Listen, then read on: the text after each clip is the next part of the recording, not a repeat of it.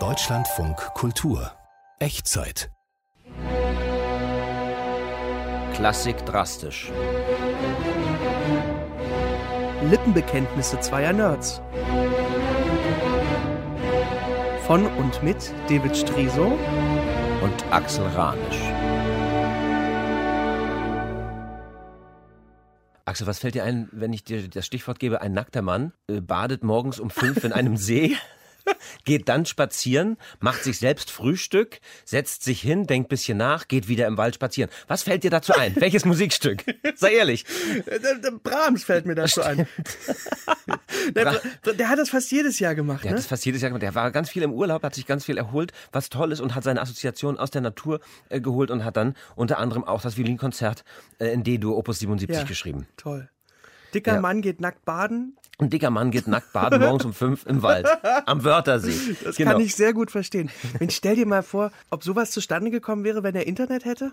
Ich glaube, die Ablenkung hätte es, hätte es verhindert, hätte solche Aktionen verhindert. Oder, oder das Violinkonzert wäre nicht so schwer geworden, wie es geworden ist. Denn es gibt Ist es- ist es schwer? gab, es gab Stimmen in der Zeit, die gesagt haben, nein, unspielbar. Aber das hat man bei Beethoven auch gesagt. Hat man bei Und Beethoven- beim Violinkonzert von Schönberg hat man es auch gesagt. Sarah Saad hat übrigens gesagt, nein, äh, ich, ich werde es nicht spielen, weil im zweiten Satz die Oboe die einzige Melodie hat und nicht die Geige. Und das bin ich meinem Publikum schuldig. Dass ich, und hat sich geweigert, das zu spielen. In, äh, in, von von welchem Jahr reden wir denn? Wir reden vom Jahr 1878. Das ist, Wir sind sehr nah an Maler dran das ist gerade die wieder. gleiche Zeit, ne? Ma- Mahlers klagende Lied. Richtig. Drei Sätze. Eigentlich in der Struktur Genau Exakt genauso wie, Beethoven. Ein überdimensionierter erster Satz, 20 Richtig. Minuten. Fast auf die Und Minute dann- äh, gleich, ja, ne? Ja. Äh, Ein, ein, ein, ein langsamer Satz, Ein dann in der Adagio, Mitte schnell, langsam, genauso. schnell. Und dann, und dann ein, ein dritter Satz, ein Rondo, auch wie bei Beethoven. Es gibt eine tolle Kadenz. Es gibt eine Kadenz von äh, Joachim, der, der am Anfang auch in der Entwicklung des Stückes mit Brahms Jo sehr gut Josef Joachim, genau. Josef Joachim. Das war ein Kumpel von sehr Brahms, gut ne? Und der gemeinsam damals entwickelt beste hat. Geiger. Ja, und, Und, der äh, hat immer versucht, es zu vereinfachen in Stücken.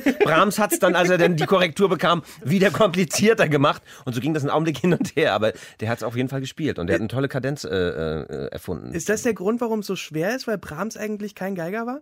Ich glaube ja. Ich bin eher überhaupt erstaunt, wie viele Komponisten im äh, Unkenntnis des Geigespielens äh, Violinkonzerte schreiben und, und, und großartige Violinkonzerte schreiben. Der erste Satz ist mir immer so ein Geheimnis. Der ist faszinierend, Ja. aber er hat f- fast keine Melodie, ne? Das, was Sarah Sate sagt. Ja. Also das hier, Wenn man die Melodie nachher im zweiten hört, dann versteht man das. Man versteht es wirklich. da- das war's schon. Hier, das, kann man das als Melodie bezeichnen? Das ist Naja, schon. das. aber das ist das Hauptmotiv dieses ersten Satzes, der Ja. ja immerhin 20 Minuten lang ist. Ich meine, das Irre ist, es ist nie langweilig. Es ist nie langweilig. Man, wenn man genau hinhört, äh, man erkennt natürlich die Technik, aber es ist immer schön. Ja. Also ich, ich finde es großartig. Ich Aber find- es kommt auch ewig keine Violine vor. Nein. Es wird, es wird der Violine sozusagen der rote Teppich ausgerollt. Das Hoforchester zieht auf, nimmt Haltung an, schultert das Gewehr, rollt den Teppich aus. So, der Vorhang geht auf. Und. Da! Da ist sie. Auftritt. Aber nach etwa drei Minuten, Ja. ja. Also, So lange muss der Solist auch mal so rumstehen. ja, das hat Sarasate nicht ausgehalten. ich gemocht. Nee. Und dann gibt es, gibt es noch ein drittes äh, Motiv. Brahms hat sich ja immer ein bisschen schwer getan mit diesen Melodien, ne? Der hat sich sehr zurückgehalten. Vielleicht hat er nicht so viele melodische Einfälle und hat die sehr bewahrt.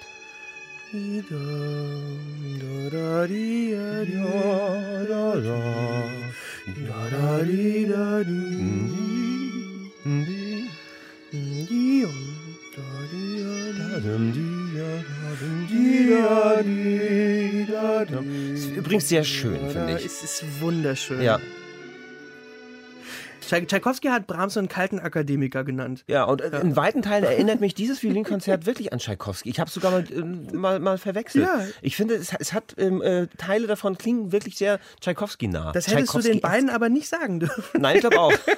Da gab es doch diese Begegnung zwischen den beiden. Richtig. Äh, Also, äh, wenn ich Klaus Mann glauben darf, weil Ja. Klaus Mann schildert in seinem wunderbaren Roman Symphonie Pathetique, Ja. wie Tschaikowski gerade bei einer Probe vor dem Orchester steht und einen kleinen albernen Marsch spielt, so den er geschrieben hat für seine erste Orchestersuite. Und da kommt hinten Brahms rein. Geht die Tür auf, Brahms kommt rein. Genau. Und Tschaikowski nimmt es wahr.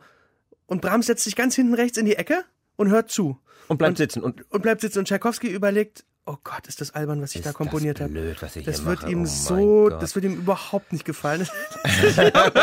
und dann, Brahms geht wieder. Und die beiden reden kein Wort Nein, miteinander. nein. Ja. So, einzige Begegnung. Brahms hat sowieso nicht geredet, weißt du? Das war ja einer von denen, die... Es gibt die Geschichte, dass er von einem, von einem Musiker, der ihn bewundert hat, Besuch bekommen hat. Die haben sie Und- angeschwiegen. Genau, der hat sich nicht getraut, ihm zu was zu sagen und Brahms hat, Hat er das auch nicht Gespräch gesagt. nicht angefangen. Nach fünf Stunden hat Brahms wohl gesagt, danke für das gute Gespräch.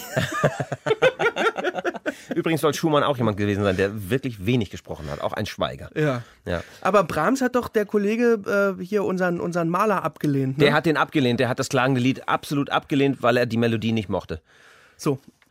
Kommen Wir wir, sind zu im zweiten, dem, im- was Sarasate gesagt im hat. Adagio. Da spielt nämlich die Oboe. Ja, und tatsächlich stimmt es.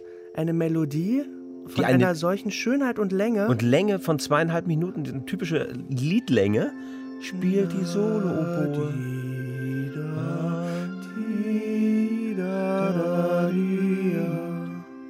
und der Geiger muss zugucken, ne? Das ist aber auch ein wahnsinnig schönes Instrument. Ich finde die Oboe ein unglaublich schönes Instrument. Ja, aber es ist ja ein Violinkonzert. Ja, stimmt. da kann die Oboe doch auch mal einen Teil haben. Nein, es ist, es ist nachvollziehbar, warum. Ich finde, es ist nachvollziehbar, warum Sarasate sich schwer getan hat. Heute spielt das Gott sei Dank keine Rolle mehr. Also ich meine, Heute ist es egal. so, aber Und so ist die, so ist, entwickelt sich dieser zweite Satz und bleibt immer so in so einem Schwebezustand und man ist. Ich freue mich eigentlich immer auf den dritten Satz, weil es da wieder richtig zur Sache geht. Ba-ba-da-bam, ba-ba-da- Ohne Ansatz einfach losgespielt. Ba-ba-da-bam, ba-ba-da-bam, ba-ba-da-dam-dam-dam-dam-dam. Und das Orchester.